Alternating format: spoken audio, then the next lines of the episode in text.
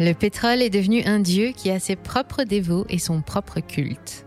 Quoi de plus vrai dans ces mots de l'écrivain Maxime Ducamp quand on regarde notre actualité? On complétera cette situation en ajoutant que le pétrole est aussi une arme, comme nous allons le voir dans cette vidéo.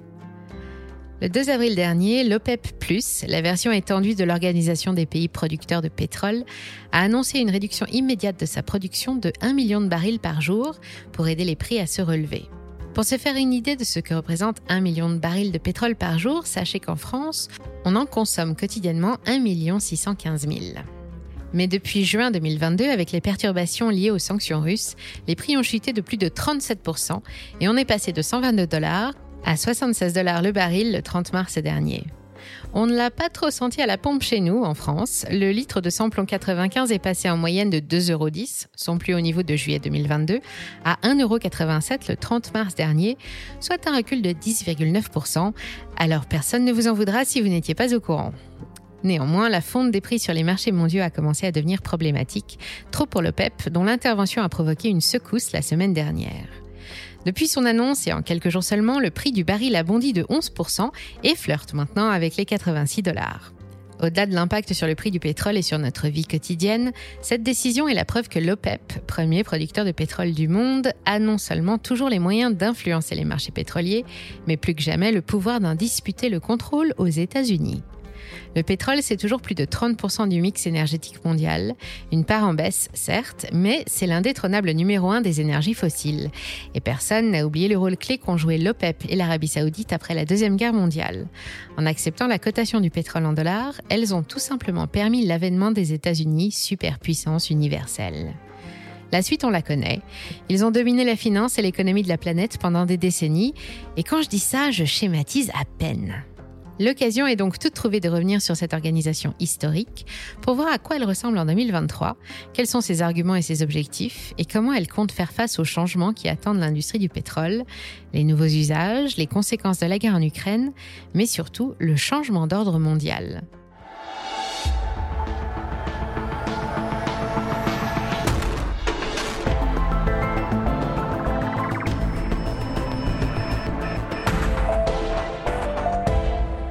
L'OPEP ou OPEC pour les anglo-saxons, c'est quoi? C'est un cartel composé de 13 pays qui tirent une part importante de leurs revenus de l'exploitation du pétrole. Historiquement, ils sont menés par leur membre le plus important, l'Arabie saoudite, et ils se rassemblent autour d'elle pour réguler la production et les prix des produits pétroliers face aux autres puissances comme les États-Unis, la Norvège ou le Canada. Créé en 1960, l'OPEP regroupe actuellement l'Arabie saoudite, l'Iran, l'Irak, le Koweït et le Venezuela, qui sont ses cinq membres fondateurs. Ils sont rejoints peu après par la Libye, les Émirats arabes unis, l'Algérie, le Nigeria et le Gabon, puis dans les années 2000 par l'Angola, la Guinée équatoriale et le Congo. Ce sont les full members, les membres à part entière. Enfin, d'autres pays producteurs viennent renforcer les rangs en 2016 pour former l'OPEP, encore plus fort, encore plus grand, et qui compte parmi ses membres la Russie, le Mexique, le Kazakhstan, la Malaisie, Oman et le Soudan. Ces derniers pays ne remplissent pas tous les critères, mais ils adhèrent avec le statut de membre associé et assistent aux réunions. Tous ensemble, ils sont assis sur les plus grosses réserves prouvées du monde, plus de 80%, avec près de 300 milliards de barils pour le Venezuela, 266 pour l'Arabie saoudite, 157 milliards pour l'Iran et 143 pour l'Irak. Pour comparer, les États-Unis arrivent en dixième position du classement, avec seulement 35 milliards et demi, essentiellement du pétrole de schiste, car le pic de pétrole conventionnel a été atteint dans les années 70. Et en ce qui concerne ce pétrole conventionnel, personne ne peut vraiment rivaliser avec l'OPEP+, qui dort sur 93,7% des réserves mondiales.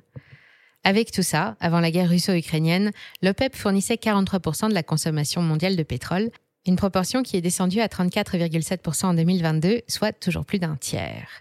Concrètement, les représentants des pays membres de l'OPEP se réunissent deux fois par an au siège de Vienne, en Autriche, parfois plus si les situations l'exigent, pour décider des actions à mener de façon collégiale et coordonnée. La dernière réunion s'est tenue le 20 mars et la prochaine aura lieu le 4 juin 2023.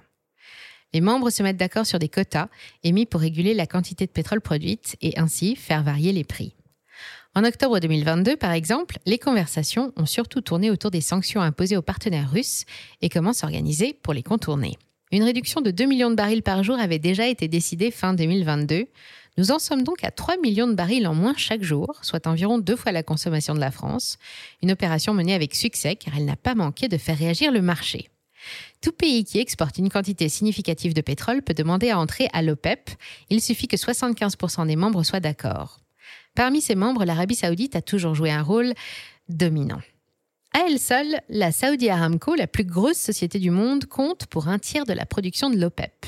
Et généralement, ce sont les efforts du Royaume qui permettent d'abaisser la production au niveau des quotas jusqu'à ce que les prix remontent.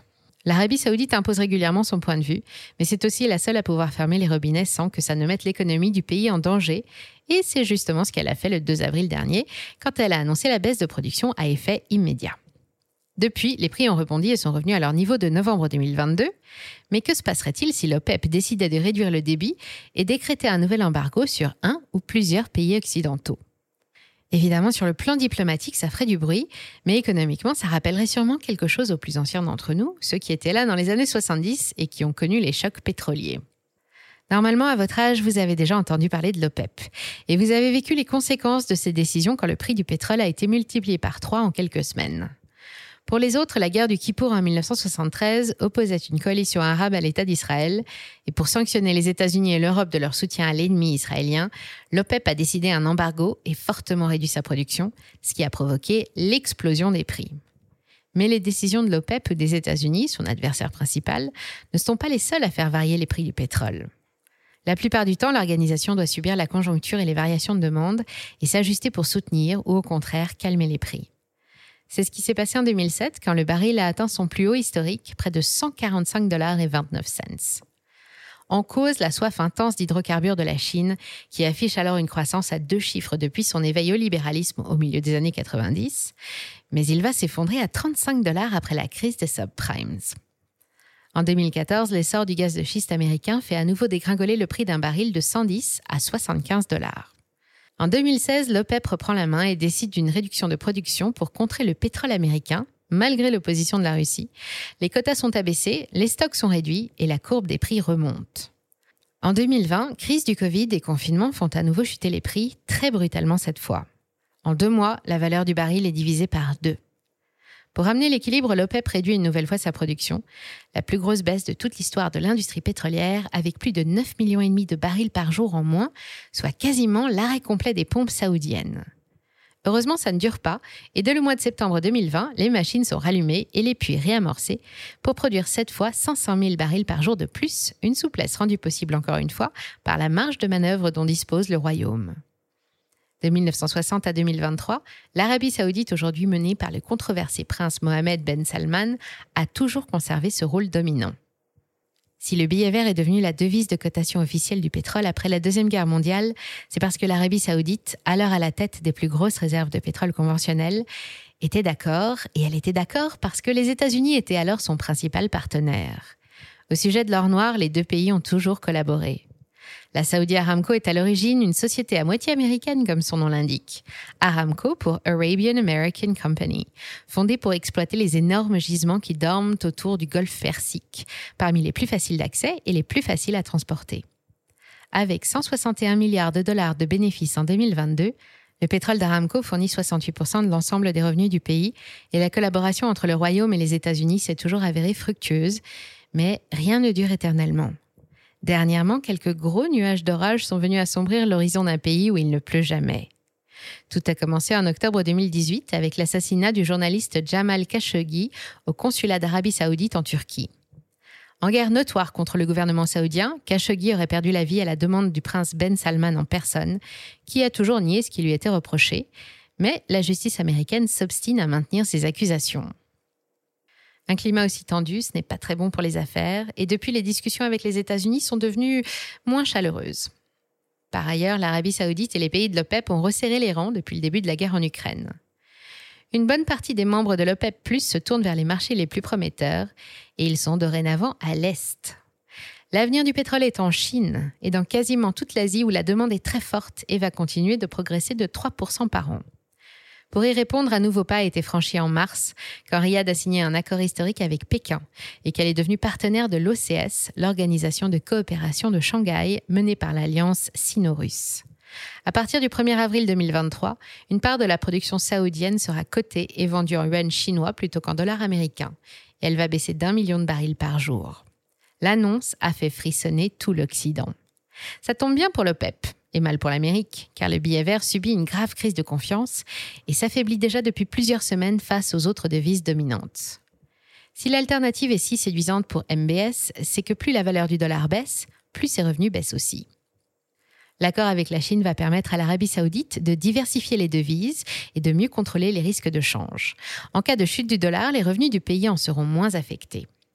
Les autres membres et alliés de la Chine sont invités à faire la même chose, comme le président William Ruto, qui conseille aux Kenyans de se débarrasser de leurs dollars américains au plus vite s'ils ne veulent pas perdre leur argent.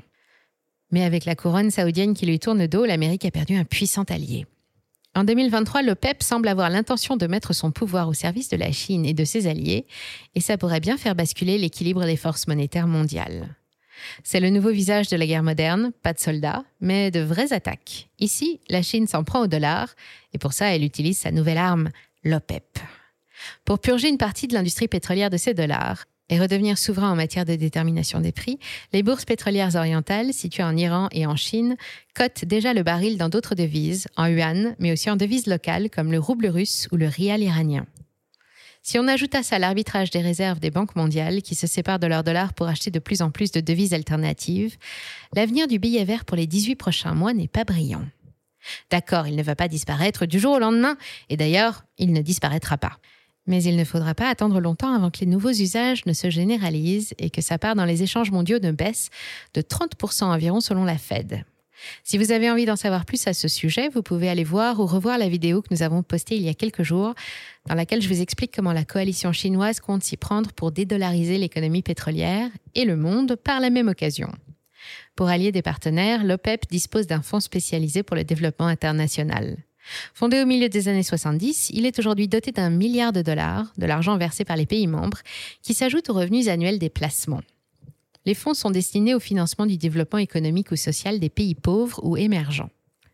300 millions de dollars viennent par exemple d'être débloqués en faveur de l'Arménie, de la Colombie, des Seychelles ou encore de l'Inde, distribués à des porteurs de projets qui favorisent la résilience face au changement climatique dans ces pays aux économies déjà fragiles. Un milliard, ça peut paraître très généreux, mais c'est une goutte dans un verre d'eau comparé aux ressources annuelles de l'OPEP, 538 milliards de dollars en 2017 et 842 milliards en 2022. Néanmoins, la stratégie porte ses fruits, et nombreux sont les gouvernements qui veulent resserrer leurs liens avec l'OPEP. Il y a quand même quelque chose d'ironique dans tout ça.